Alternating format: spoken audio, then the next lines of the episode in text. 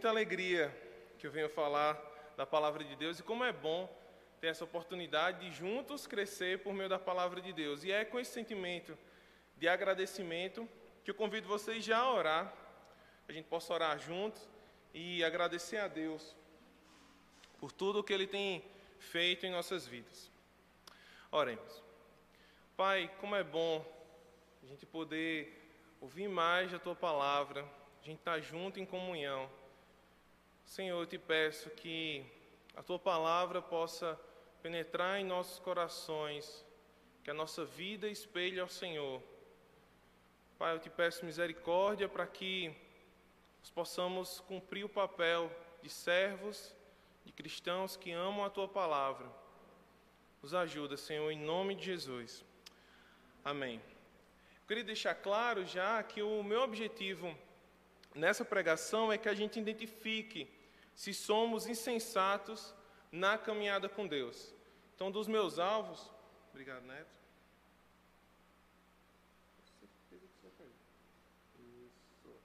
Obrigado.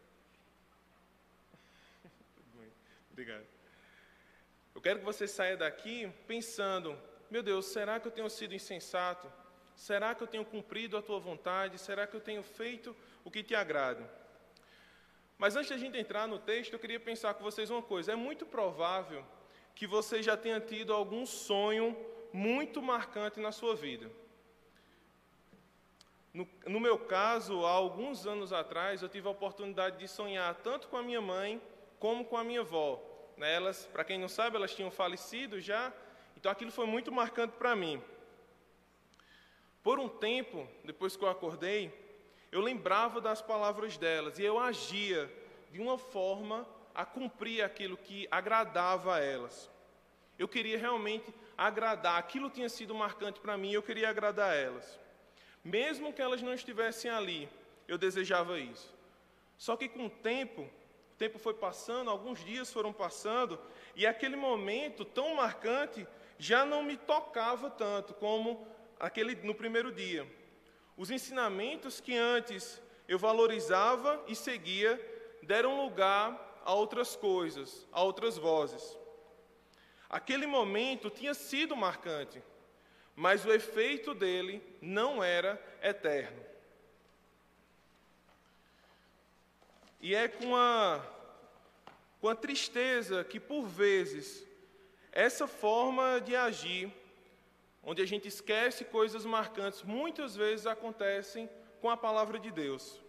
Por vezes a gente escuta, aquilo marca a gente, lembramos das palavras e a gente, a gente tenta agir de acordo com aquilo que a gente escuta. No entanto, passado alguns dias, aquilo já não nos marca mais.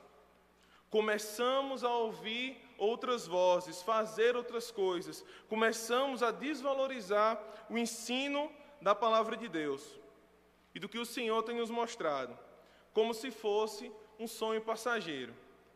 É com essa ilustração que eu quero que vocês fiquem com isso em mente e convido vocês para abrir lá em Gálatas, capítulo 3. Os Gálatas, eles tinham passado dois anos, passado um tempo com Paulo e estavam há dois anos sem Paulo ali presente. E nesses dois anos, eles trataram o Evangelho de Cristo como um sonho passageiro, e aquilo que era palavra do Senhor foi dando espaço para outras vozes, para outras prioridades. Eles começaram a ouvir algo que não era o Evangelho de Cristo, e Paulo vem exortá-los. Gálatas capítulo 3, verso 1 ao 5, diz o seguinte: Ó Gálatas insensatos, quem vos fascinou a vós outros, ante cujos olhos foi Jesus Cristo exposto como crucificado? Quero apenas saber isto de vós: recebeste o Espírito pelas obras da lei ou pela pregação da fé? Sois assim insensatos que, tendo começado no Espírito, estejais agora vos aperfeiçoando na carne? Terá sido em vão que tantas coisas sofrestes? Se na verdade foram em vão Aquele, pois, que vos concede o Espírito e que opera milagres entre vós, porventura o fez pelas obras da lei ou pela pregação da fé?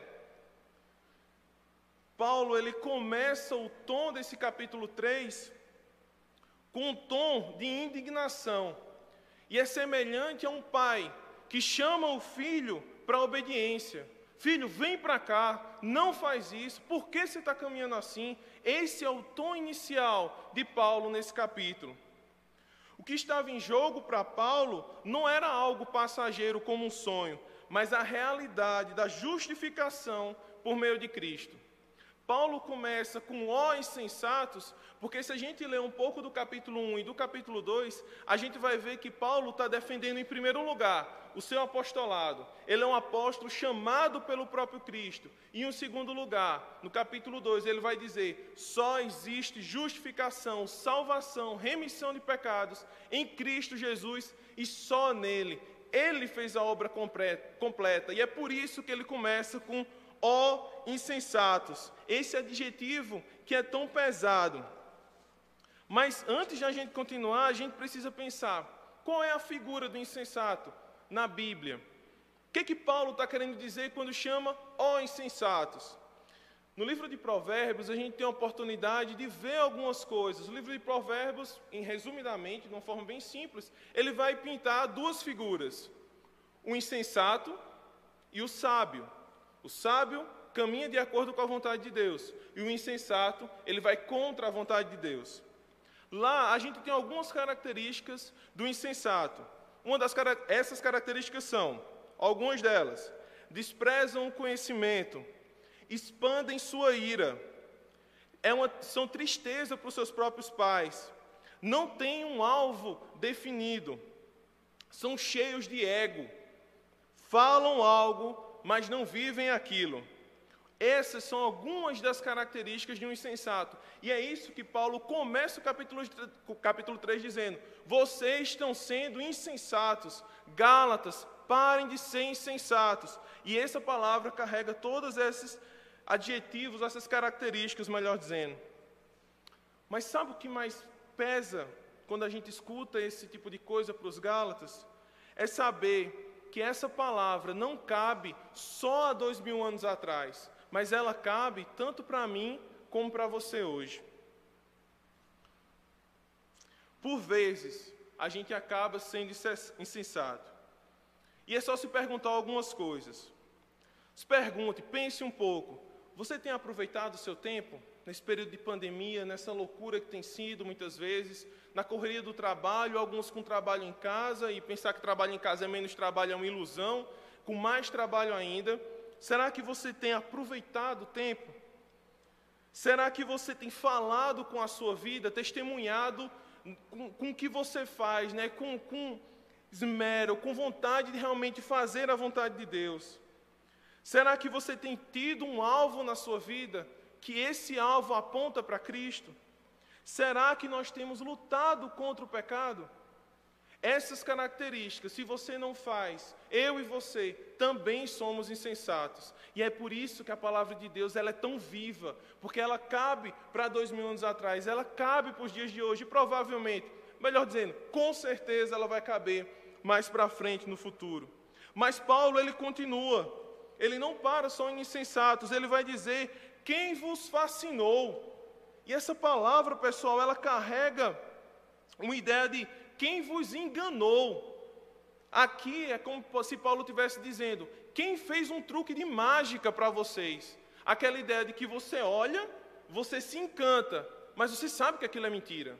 A mágica ela tem essa, essa característica. Você olha para ela, algo aconteceu na sua frente, você diz: Isso é impossível. Isso aconteceu, mas isso é impossível. Paulo está dizendo: quem fascinou vocês? Vocês estão encantados com algo que não é real. Ainda na continuação do verso, Paulo diz o seguinte: ah, Antes cujos, cujos olhos foi Jesus Cristo exposto como crucificado. E é interessante que, que agora Paulo vai usar o contraste. Se antes ele falou, vocês estão sendo insensatos, vocês estão sendo enganados, Paulo vai dizer: sabe por que vocês estão sendo enganados? Porque eu expus Cristo crucificado para vocês. Vocês estão se encantando com algo mentiroso, enquanto eu, apóstolo no Senhor, enviado por causa de Cristo, expus a vocês a verdade, a realidade, e a verdade é essa: Cristo foi crucificado e só Ele pode salvar. Só por meio de Cristo podemos ser salvos. E é importante a gente pensar isso, porque Paulo, quando diz que expôs a palavra a eles como Cristo sendo crucificado, ele está afirmando e demonstrando isso. E isso fica muito claro quando a gente volta lá em Atos, capítulo 9, versículo 20 e 22. Abram lá, por favor. Atos 9. 20 e 22.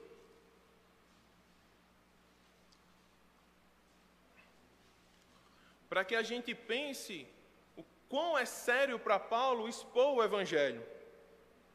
Diz assim, Atos 9, verso 20: E logo pregava nas sinagogas a Jesus, afirmando que este é o Filho de Deus. Paulo aqui está no seu o contexto desse texto, ele está no começo da sua caminhada cristã, ele, tem, ele se converteu no caminho para Damasco, Assim que ele se converte, ele já começa a pregar o Evangelho. E o texto fala algo muito interessante, se a gente comparar com o versículo 22. No 20 ele diz: afirmando que este é o Filho de Deus. E no 22 diz o seguinte: Saulo, porém, mais e mais se fortalecia e confundia os judeus que, de, que moravam em Damasco, demonstrando que Jesus é o Cristo. Paulo, no verso 20, ele afirmava, no 22 ele demonstrava, e concordando com Hernandes Dias Lopes, demonstrar uma tese. Ele mostrava, estruturava e provava com o Antigo Testamento que Jesus era o Cristo, o Messias prometido, era aquele que o povo esperava, ele era Deus. É isso que Paulo está falando lá, quando a gente voltar para os Gálatas. Ele vai estar dizendo: Eu expus Cristo crucificado, eu provei a vocês, por meio do Antigo Testamento, que vale a pena caminhar por causa de Cristo. Por isso vocês estão sendo insensatos. Voltando lá para Gálatas, verso 2. Ele diz o seguinte: Quero apenas saber isso de vós. E aqui é interessante porque Paulo vai começar a usar uma estrutura linguística de retórica, ou até mesmo de uma coisa que parece óbvia. Ele usa isso em cartas, como Romanos, por exemplo, que parece que Paulo ele está perguntando e a pergunta e a resposta da pergunta é muito óbvia. O mais clássico disso é: que diremos pois? Pecaremos para que a graça ah, abunde? Claro que não. Ele mesmo vai perguntar e ele mesmo responder. Aqui nos Gálatas, ele vai fazer uma pergunta tão clara que a resposta ele não dá no texto, a resposta já está no texto em si, na pergunta em si. A gente vai ver isso com o passar do texto. E é muito interessante porque esse mesmo trecho, mesmo trecho, quero apenas saber isso de vós, também pode ser lido da seguinte forma: eu quero aprender com vocês. É como se Paulo estivesse dizendo: eu preguei Cristo para vocês, não preguei? Vocês estão dizendo que os fariseus estão certos. Tudo bem, eu quero aprender de vocês então. E agora eu vou fazer algumas perguntas para vocês, tá bom? Se eu estou errado, eu quero aprender com vocês, que provavelmente estão certos. E Paulo começa a fazer as perguntas. Daqui para frente é basicamente pergunta que Paulo vai fazer. Mas antes da gente analisar essas perguntas, eu queria pensar com vocês a alegria do que é ensinado aqui. É que Paulo, por meio das perguntas, ele quer direcionar as pessoas para Cristo. É claro que as respostas são sempre importantes, mas saber fazer as perguntas certas pode direcionar alguém para Cristo também. E é o que Paulo está fazendo. Paulo está usando as perguntas para empurrar os Gálatas para o centro, que é Cristo. Ele não só responde, mas ele também sabe perguntar. Tanto as nossas respostas como as nossas perguntas devem direcionar as pessoas para Cristo. E aqui, pessoal, não são perguntas para filosofar, para pensar, oh, não. É para dizer, olha, tem esse caminho aqui. Você já foi aconselhado por Alex, pelo pastor? Você vai falar, falar, falar, falar. Ele vai dizer, está certo. Ó, oh, tem esse caminho aqui. O que, é que você acha? E é uma pergunta que faz você pensar. Muitas vezes com o Polly, eu falo, falo, falo, falo e ela só vira e faz: qual a sua motivação? Eu vou, vou orar que eu pequei. As perguntas muitas vezes direcionam a gente para pensar também. Claro que a gente não pode jogar as pessoas apenas nas perguntas. Paulo não faz isso. A importância da resposta e a necessidade da pergunta. Tem um, um anime, desenho japonês, se você não conhece, de vôlei, que eu peguei uma frase, e sim, eu consegui encaixar anime de vôlei nisso aqui. Diz o seguinte, e eu achei muito interessante dentro do contexto. Ele diz assim: se pudermos sempre mostrar a resposta certa, então devemos fazer. Mas, na verdade, o que podemos fazer é não deixá-los parar de pensar e fazê-los sempre procurar o que é melhor para eles. Com as nossas perguntas, a gente precisa mostrar o que é melhor para os outros. E o que é melhor para os outros? Cristo crucificado. É isso que Paulo está buscando fazer.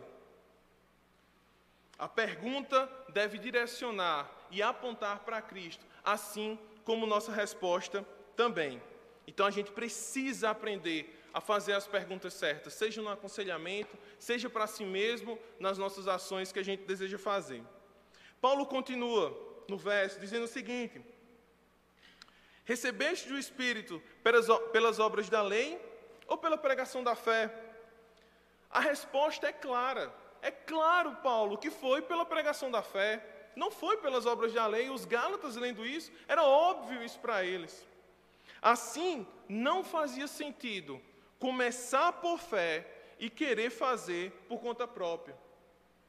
Mas, Gustavo, como é que eles podiam fazer uma coisa dessa?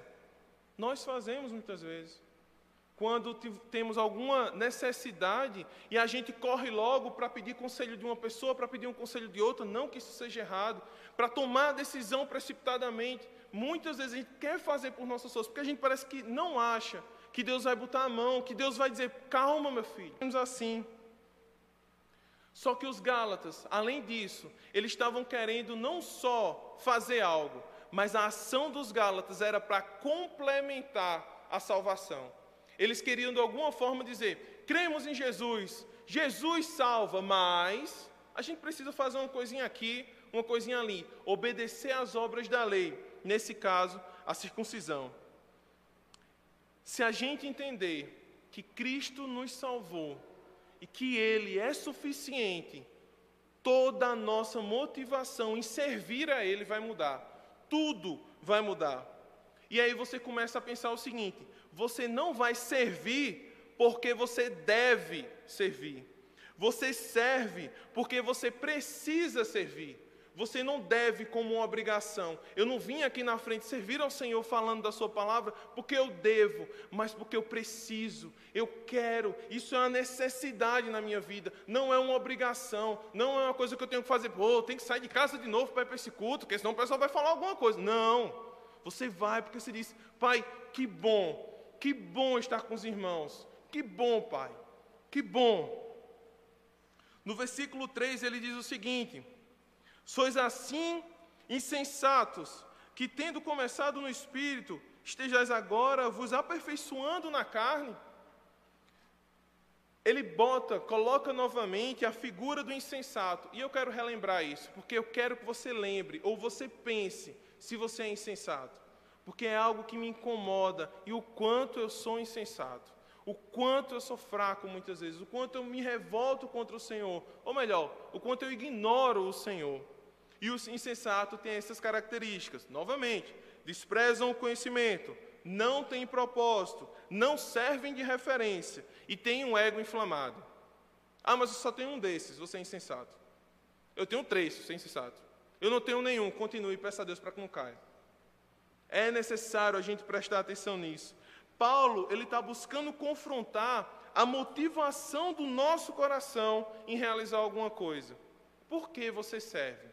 Por que você está aqui? Por que você diz que ama o Senhor? Você ama realmente o Senhor?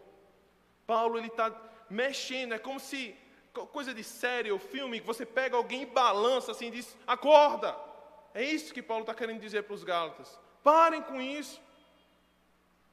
Os Gálatas estavam agindo de uma forma que tinha uma boa aparência, mas uma motivação errada. Parecia algo muito bom, Parecia algo bonito. Eles estão dizendo: Eu quero servir a Deus cumprindo lei, as leis do Antigo Testamento. Mas a motivação era: Eu quero ter um espaço na salvação. Eu quero ter minha mão ali. Não é Cristo suficiente. Não, não dá para ser assim. Eu tenho que estar um pouquinho. Tem que ter uma parte minha nessa coisa. A glória, um pouquinho da glória, tem que ser minha. Eu tenho que vir aqui à frente e o pessoal dizer: Que pregação boa, Gustavo. Você é muito bom. Isso, eu sou bom. Deus também é bom, mas eu também sou bom. A nossa motivação, e Paulo está querendo tratar isso com os Gálatas. Qual é a motivação de vocês? E os Gálatas queriam complementar a salvação. Cristo não era suficiente. E a pergunta que fica para a gente, algo que a gente deve levar também, é pensar: será que cremos em Cristo como Ele sendo suficiente? Para um pouco e pensa: Cristo é suficiente para você? Ele é suficiente para te salvar? Ele é suficiente para te santificar? Para te orientar e para te ensinar? Agora, outra pergunta que fica: quanto tempo você dedica a isso? Quanto tempo você de, de, de, ah, debruça na palavra de Deus? Quase não sai. E pensa: Pai, como é bom estar aqui. Como é bom ouvir tua palavra. Como é bom aprender mais do Senhor. Como é bom poder passar isso para os outros. Você pode virar para mim e pensar, e começar a dizer, e talvez comente depois: Mas Gustavo, eu luto contra o pecado. Bom, bacana. Gustavo, eu falo do amor de Cristo. Você não tem noção, quando o Uber tá, eu passo, tá, falo do amor de Cristo. Tem que falar, para todo mundo. Quando eu pegava ônibus, era todo hora que eu falava também. Gustavo, eu mostro que a minha esperança está no Senhor.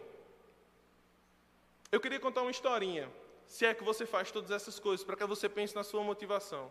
Há muitos anos atrás, realmente muito tempo atrás, eu era do louvor e tudo mais. Fui chamado, estava com a necessidade, me chamaram, não sabia tocar muito, na realidade tocava muito pouco, e me chamaram. Eu me lembro, passei um tempo no louvor, um bom tempo, e eu me lembro que uma das reuniões, de, de, de forma sincera, de forma sem, sem maldade nenhuma, eu me lembro que Mariana, a gente estava assim, é, em pé, é, eu estava sentado já tocando com Douglas na época, e eu me lembro que Mariana, com todo a, a amor que ela tem, tanto pelo serviço como pelos irmãos, ela falou: pessoal, vamos escolher essa música aqui, porque geralmente quando é Gustavo, demora mais o ensaio. Rapaz, ela não falou por mal, não falou por mal. Mas eu me lembro que eu olhei assim, eu fiz. É, eu vou mostrar ela que eu sei tocar mais. Eu vou, e aí eu comecei a ensaiar. Eu comecei a ensaiar e eu fui tentando aprender mais, aprendendo mais.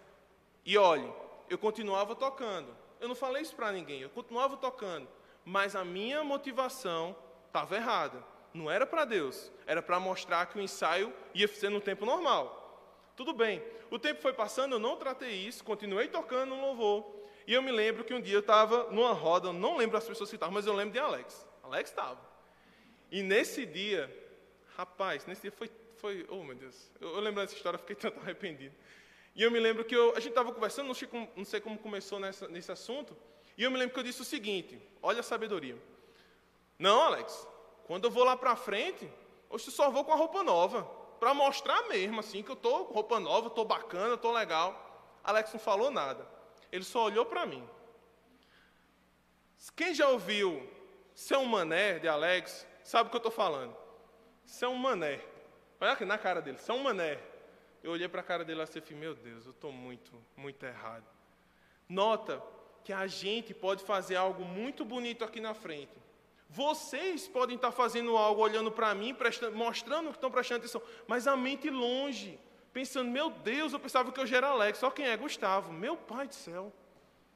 Sabe, isso, isso não é mostrado muitas vezes, mas a nossa motivação precisa ser trabalhada. Pense um pouco, fazemos porque precisamos provar algo ou porque já provamos o amor de Cristo? Qual a sua motivação? Você faz as coisas porque você tem que provar que você é bom ou porque você quer mostrar que quem é bom realmente é o Senhor? Eu já provei o amor dele, nada mais importa. O Senhor importa, agradar a Ele importa, amar importa, ter amor com os irmãos importa, por causa dele. Assim como nós, os Gálatas, estavam fazendo algo aparentemente bom, mas com a motivação errada.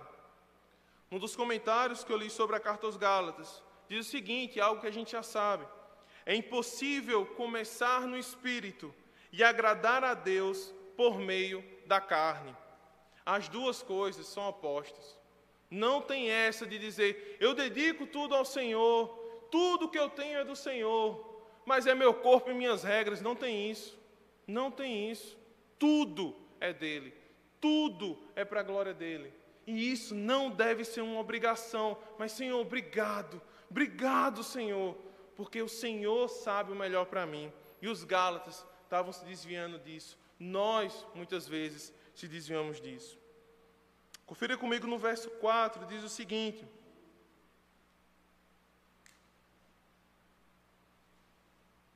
Paulo diz assim: Terá sido em vão que tantas coisas sofrestes.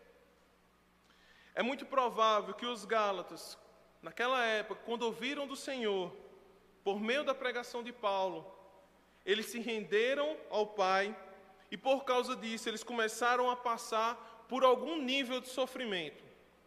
Ah, quando eu li a carta aos Gálatas, reli outras coisas também, não diz especificadamente quais são esses sofrimentos, mas eu pontuei pelo menos três: que eles viveram, a gente também vive.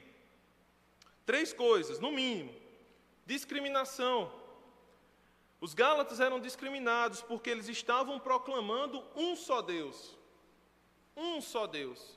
Não eram vários, não era Afrodite, não era, não era Zeus, era só Deus.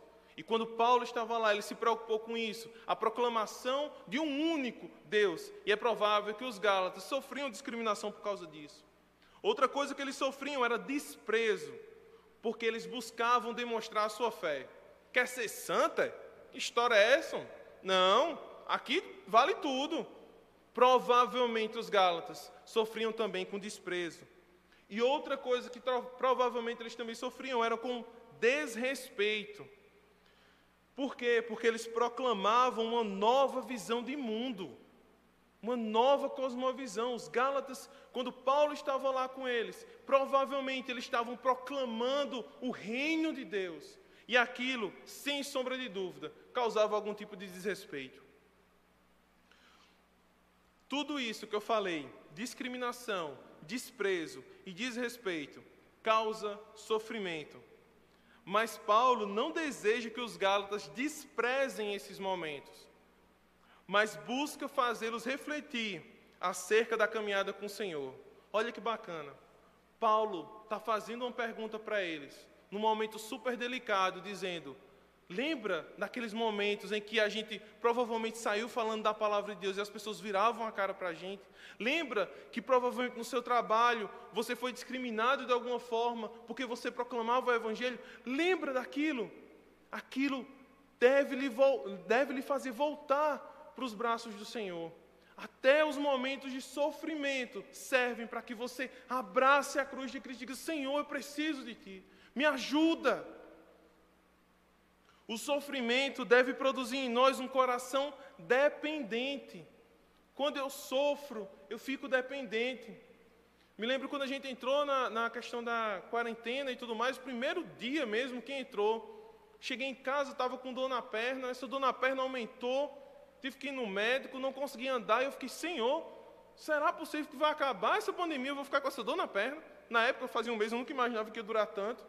Mas como a gente é frágil, como a gente às vezes é pequeno, e não só em questões de dor, minha gente, em outras coisas que fazem a gente sofrer, decisões erradas, forma de falar errado. Será que a gente usa do, do sofrimento para dizer, pai, eu preciso depender mais de ti, eu sou muito independente, eu quero sempre fazer do meu jeito, da minha forma, do jeito que eu tenho que fazer. John Stott, no livro Discípulo Radical, se você quiser ler, é muito bom. Na página 86 ele diz o seguinte: o nome do capítulo é Dependência. Ele diz o seguinte: Deus pode usar a dependência gerada por essas experiências para causar em nós um profundo amadurecimento. O sofrimento causa amadurecimento. Sabe o que é amadurecimento? É você parecer mais com Cristo. Esse é o amadurecimento que a Bíblia vai falar. Você é uma pessoa madura na fé quando você aparenta Cristo, quando você mostra Cristo na forma de falar, na forma de reagir, na forma de conversar, na forma de expor qualquer ideia. Isso é o que Paulo está trazendo para os Gálatas. Vocês precisam lembrar do sofrimento de vocês, para que vocês tenham dependência e nisso amadureçam. Aprendam a amadurecer por meio do sofrimento. Paulo está chamando eles para isso. Aquele tom que eu falei no começo, de ó oh, Gálatas insensatos, é um pai amável dizendo: parem com isso, parem de caminhar assim, andem no Senhor. Os Gálatas eram insensatos em desprezar o sofrimento, que causa dependência. Eles se colocavam independentes em suas ações. Isso mostrava que Cristo, mais uma vez, não era suficiente. Talvez suficiente em falar, mas nunca suficiente no coração. Cristo tem sido suficiente. Cristo tem sido suficiente para você. Como você lida com sofrimento em sua vida? Dependendo ou sendo independente? Paulo está querendo mostrar isso aos Gálatas. As perguntas certas, como a gente já falou, mostrando, direcionando as pessoas para Cristo. No verso 5, ele diz assim: Aquele, pois, que vos concede o Espírito. E olha que bacana, se você ler esse, esse texto sem prestar atenção no contexto, como já a gente está tentando trabalhar aqui, você pode pensar que aquele, pois, é Paulo falando de si mesmo. Aquele, pois, que pregou para vocês, aquele, pois, que falou para vocês, mas Paulo está falando do próprio Deus. Paulo não está querendo abrir espaço para dizer, ó, oh, eu tenho importância aqui também. Não, Paulo não quer glória para si. Paulo já foi crucificado com Cristo, não precisa disso. Ele vai dizer: aquele, aquele, pois, que vos concede, a referência não é a ação humana, a referência é a ação do Senhor. Ele concede ou ele dá gratuitamente o seu espírito. E aqui, pessoal, a gente precisa pensar um pouco sobre isso. Aquele, pois, que vos concede o Espírito. O que é isso em nossas vidas? Na leitura da Bíblia, talvez eu já tenha falado isso em outras pregações, a gente tem o Espírito, a gente tem a presença do Senhor em nossas vidas como sendo Emanuel. E o que é Emanuel para a Bíblia? Deus conosco. Então, não é aquela ideia de um Deus distante, é Deus conosco, está aqui junto de nós. Só que quando a gente vê em Atos a descida do Espírito Santo, a gente vê a mudança, que não é mais a expansão do termo Emanuel, que não é mais Deus conosco, mas agora, minha gente, é Deus em nós, por meio do seu Espírito. Deus, o que criou todas as coisas, o que desdobrou o universo, o que fez todas as coisas criadas, Ele está em nós. Paulo está dizendo: aquele, pois, que vos concede o Espírito, Deus concedeu o Espírito para vocês. Vocês estão procurando migalhas, mas Deus está habitando em vocês por meio do Espírito. E traz essa proximidade para nós. Quer algo mais profundo, quer algo mais íntimo do que essa relação? Paulo está tentando trazer os Gálatas à consciência e dizer: o Espírito habita em vocês.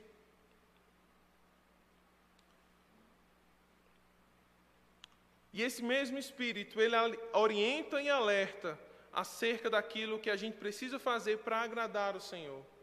Então a gente tem esse Espírito habitando em nós, dizendo: não segue por aqui, não vai por ali, para com isso. Paulo está tentando recobrar a consciência dos Gálatas, recobrar a nossa consciência, que muitas vezes a gente despreza essa ação do Pai em nós. E a gente começa a ouvir outras coisas, dá prioridade a outras coisas também. Paulo continua no mesmo verso, e que opera milagres entre vós. Ou seja, era algo visível para os Gálatas. Era visível. Eu não, não consegui informações se era uma questão de cura com relação a cegos, paralíticos. Eu não vi isso no, nos comentários que eu li. No entanto, mesmo que tenha sido, glória a Deus por isso. Os Gálatas, eles estavam vendo aquilo visivelmente. Era possível notar essas coisas. Se a gente for ah, na história da igreja, por assim dizer, se a gente pegar o próprio livro de Atos que a gente tem estudado, a gente vê que a ação do Espírito Santo, a ação milagrosa do Senhor é muito forte. Você tem pessoas ressuscitando, você tem pessoas sendo curadas. E é claro que Deus é livre, o Espírito é livre, ele faz o que bem entende. Talvez na nossa igreja Deus use outros métodos para isso. Em outra igreja talvez use outro. Mas uma coisa é certa, a gente não pode desqualificar ou desprezar um milagre ou a forma como Deus age. Ele sabe o que é melhor para nós. A gente não pode cair em extremos de dizer não existe mais, ao mesmo tempo de que é obrigado ter aqui. Deus sabe o que é melhor para cá. E ponto final. Ponto final. Cabe-nos buscá-lo, amar por meio da orientação do Espírito. Mas mesmo que a gente não veja pessoas aqui tendo uh, milagres físicos, a gente tem Deus mudando corações. Sabe, pessoal, ontem eu tive a, a oportunidade de estar no, no grupo, né, um grupo pequeno. E enquanto as pessoas iam falando, ontem foi muito bom, graças a Deus por isso. Eu tive a oportunidade de olhar para aqueles irmãos que estavam na reunião do Meet, né, pela, pela internet, e dizendo: Pai, obrigado, o Senhor salvou essas pessoas. Obrigado, porque o Senhor chamou pessoas para perto de ti. Pai, obrigado, porque o Senhor chamou Brunão para perto de ti. Ele nunca ia sozinho, isso é um milagre, Senhor. Obrigado porque chamou Giovanni, obrigado porque chamou Emily, obrigado porque chamou Neto, obrigado porque chamou pessoas para próximo de ti, Senhor. É um milagre. Eu era um miserável, e não é miserável com ai, não, Gustavo, não é para tanto não. Sim, pense nas suas atitudes, pense no seu pecado, pense o quanto Cristo lhe amou. Você é um miserável.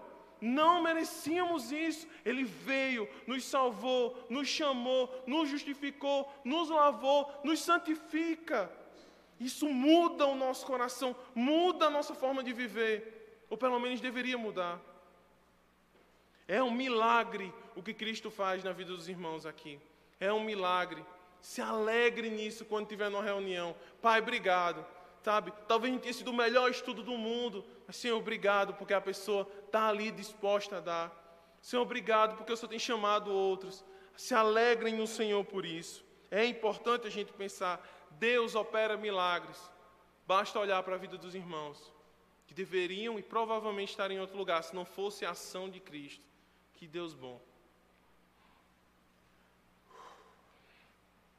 A ação do Senhor é visível, porém, por muitas vezes, a gente quer fazer por nossa própria conta.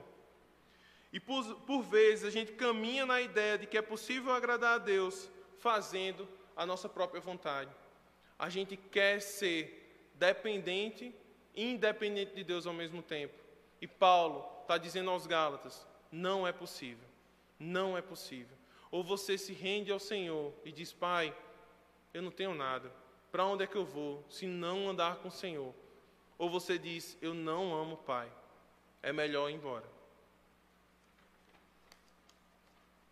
Concluindo. Gostaria de concluir orientando, já que a gente viu tanto e pensou tanto sobre insensatos, a como não sermos insensatos. Eu queria concluir com isso. E é simples. Uma das dicas, eu dei só quatro dicas aqui. Primeira dica é: priorize a palavra de Deus. Peça concentração. Peça concentração ao Senhor. Sente para fazer um devocional, um momento a sós com Deus, de ler a palavra e diga: Senhor, por favor, mesmo que venha aquela mosca enviada de Satanás para me perturbar, porque parece comigo toda vez parece, pô, manhã, tarde ou noite, vai aparecer uma mosca para me perturbar. E eu tomo banho. Vai aparecer algum bicho, alguma coisa para me perturbar. Senhor, me dá concentração. Me dá concentração. Faz com que eu preste atenção na tua palavra. Aqui no momento de culto, Senhor, faz com que eu preste atenção. Deixa a unha para lá, deixa o tênis que está olhando, deixa para lá. Presta atenção na palavra de Deus, pede isso ao Senhor. Peça orientação para o Espírito. Senhor, qual é o meu propósito? Qual é o seu propósito? Já parou para pensar nisso? Eu pergunto porque eu só vim pensar nisso há dois anos atrás. Qual é o seu propósito? Fiquei muito alegre quando o Senhor me mostrou que meu propósito é encorajar as pessoas por meio da palavra de Deus, ensinando sobre ela e tendo comunhão por meio dela. Qual é o seu propósito? Por que você faz as coisas? Peça ao Senhor orientação. Eu não sei, Gustavo, qual é meu talento, qual é meu dom, eu não sei como servir. Peça ao Senhor, Ele vai dar, a palavra diz que Ele vai dar. E Ele não vai dar uma, uma gotinha, como fala lá em Tiago, Ele vai derramar sabedoria para que você saiba o que fazer. Uma vida visivelmente transformada. Sabe como é que você tem uma vida transformada? Pense acerca da palavra de Deus. Quanto me falta refletir sobre a palavra de Deus? Eu leio, eu escuto, eu gosto de ler livros, eu vejo um monte de coisas, mas eu não penso sobre aquilo, como aquilo transforma, como aquilo muda, quando aquilo chama a atenção. Senhor, o que quer dizer o Senhor morreu por mim? Eu estava lendo um livro recentemente que fala, de uma forma já conhecida, a gente já sabe, o Senhor é um novo Adão, né? Jesus é um novo Adão. A cruz de Cristo, uma nova criatura. E eu chorava, Senhor, como eu não penso nisso? É preciso que a gente pense sobre essas coisas. O que é ser nova criatura? O que é ser chamado por Deus? O Deus criou todas as coisas para servi-lo. E por último, como quarta dica, busque humildade. E nisso, sem sombra de dúvidas, como eu erro? Como eu erro? Porque eu tenho um ego inflado, porque eu quero aparecer, porque eu quero mostrar que eu sou bom, que eu quero provar aos outros que eu tenho capacidade. Eu sou um tolo. E é provável que você também seja, refletindo sobre as suas atitudes. E se você não for, use de amor para aconselhar aqueles que precisam de orientação. E uma forma de aprender a ser humilde é aprender a ser discipulado. Aprenda a servir, tanto no ministério como sendo discipulado. Discipulando alguém ou sendo discipulado. Aprendam a servir. Parem de ficar numa oração só pedindo, mas Senhor, por favor, me dá isso, me dá aquilo. Aprendam a agradecer. Acho que isso é uma das coisas mais bonitas na palavra. Agradeça. Senhor, obrigado pelo alimento. Não só muito obrigado pelo alimento em nome de Jesus. Não. Ora ao Senhor, dizendo, Pai, como é bom estar aqui. Minha esposa hoje eu tive a oportunidade de orar com Paulo no almoço. Que bom, Pai, que o Senhor ensinou ela a fazer essa comida tão boa. Estava preparando a pregação. Obrigado pela oportunidade de aprender a estruturar uma pregação. Senta com tua esposa, senta com um amigo, chama alguém. Vamos agradecer, cara. Como é bom estar aqui. Olha como é bom isso. Aprender a agradecer vai lhe tornar mais humilde. Eu preciso aprender. Por fim, que possamos viver a palavra e não somente esquecer como um sonho que marca a gente e logo passa. Do mesmo modo, a gente possa sair da condição de insensatos para aqueles que aprendem a depender do Senhor. O Evangelho não é um sonho passageiro. Ele vai mudar a sua vida, vai colocar a sua vida de ponta cabeça, vai virar você, mas vai ser a melhor coisa que vai acontecer na sua vida. Basta você perguntar a alguns irmãos aqui. Vai ser a melhor coisa que vai acontecer na sua vida. Que possamos parar de ser insensatos e amar o Senhor, buscando por meio do Espírito a orientação e crendo no plano perfeito do Pai. Oremos.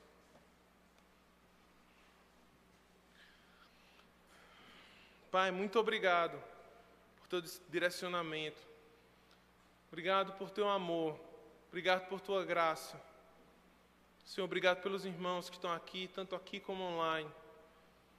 Obrigado, Pai, porque o Senhor já fez o que era preciso. Senhor, como é bom saber que, mesmo não merecendo, o Senhor é justo, chamou a gente, mesmo em meu lamaçal, o Senhor nos lava. Obrigado, Pai. Obrigado nos mostra, Deus, como a gente precisa largar essa ideia de insensatez que temos muitas vezes, de orgulho, mas nos prostrarmos ao Senhor. Nós não aceitamos ao Senhor, nós nos rendemos ao Senhor. O Senhor é que nos aceita, o Senhor é que nos chama. Obrigado por isso, Pai. Graças te dou por tudo o que o Senhor tem feito, mesmo no meu sofrimento, a agonia, às vezes a aflição. Obrigado, porque o Senhor tem nos direcionado para mais próximo de Cristo. E obrigado por aprender isso por meio da carta aos Gálatas. Em nome de Jesus, Senhor Deus. Amém.